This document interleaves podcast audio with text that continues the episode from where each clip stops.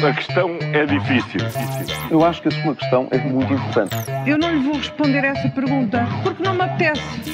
Ficará eventualmente a pergunta no ar. É uma boa pergunta essa.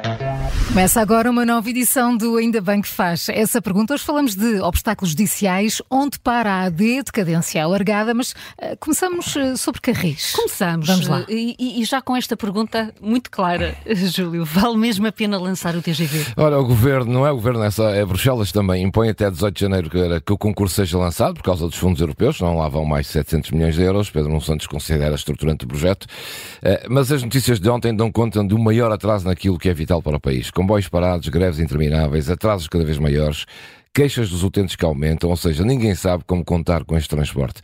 Sem resolver isto tudo, vai valer a pena perder tempo com o TGV. De que serve lançar esta linha de alta velocidade se todos os anos vamos ter o mesmo problema? Greves, salários baixos, comboios exprimidos e atrasados.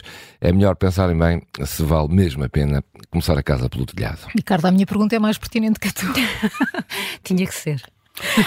Como, sempre, Oh, Paulo, há alguma área do Estado que esteja a funcionar de forma decente? É muito pertinente essa pergunta, Maria João, de facto. É, ainda bem é que bem a faz, não é? Não, ainda bem que a faz. É uma boa pergunta, de facto. É que todos os dias aparecem notícias que nos dão conta da degradação dos serviços públicos. Olha, o Júlio acaba de falar aqui da ferrovia, depois uma pergunta da Carla, Sim, claro, não é? claro. Da ferrovia, a menina dos olhos do governo de Pedro Nuno Santos, que afinal está e hoje. Do Júlio. E do Júlio. Ah, e do a Júlio. Carla, a menina dos olhos. Uh, afinal, é, a ferrovia é menina dos olhos de toda a gente. Mas está a, gente. a funcionar hoje pior do que há cinco anos, diz então esse relatório da, da, do, do regulador do setor. Bom, da saúde nem vale a pena falar, a educação vai pelo mesmo caminho, o PRR está atrasado, diz-nos agora o Tribunal de Contas, e ontem soube-se então deste protesto de, das polícias, de que se falou há pouco das notícias das sete, várias divisões da PSP de todo o país estão a comunicar avarias nos carros patrulha, que na prática estão a impossibilitar a realização de qualquer serviço por parte dos agentes.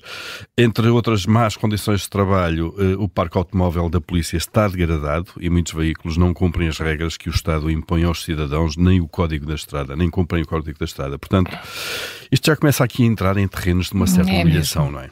Júlio, eu procurei, procurei, vou escolher tudo. Não encontro. Onde está a AD?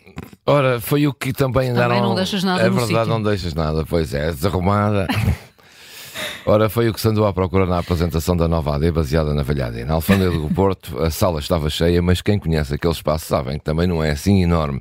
Mas mais notório que isso foi mesmo a falta de militantes de topo, aqueles que sempre tiveram em Sá Carneiro e que tanto se orgulhavam dele e da AD. Nem Rui Rio, que mora no Porto, andou uns metros para lá ir. Cavaco, Durão, Santana, Passos, nenhum apareceu. Leonor Beleza era mesmo mais visível e do lado CDS, onde estavam Portas, Cristas e tantos outros. A questão é esta: não quiseram ir, não foram convidados ou não acreditam nesta solução. É uma incógnita. Há outra alternativa: estão a guardar-se para a campanha e ainda há outra: estão a guardar-se para o pós-eleições para matarem esta AD ou chegarem-se a ela. E agora deixem-me sair do país. Uh, será que a Operação Influencer é o único obstáculo a separar António Costa da liderança do Conselho Europeu? Bom, já cabos essa janela, não entrou aqui um, uma aragem? entrou, entrou.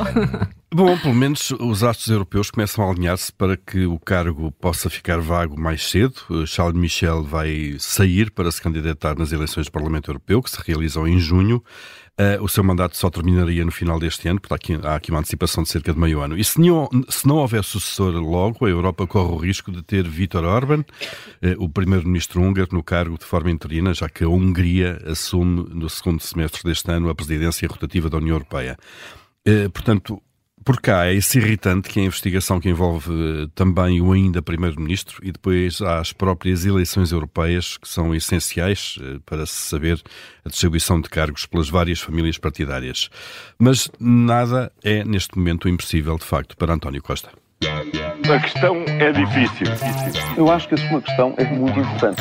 Eu não lhe vou responder essa pergunta porque não me apetece. Ficará eventualmente a pergunta no ar. É uma boa pergunta essa.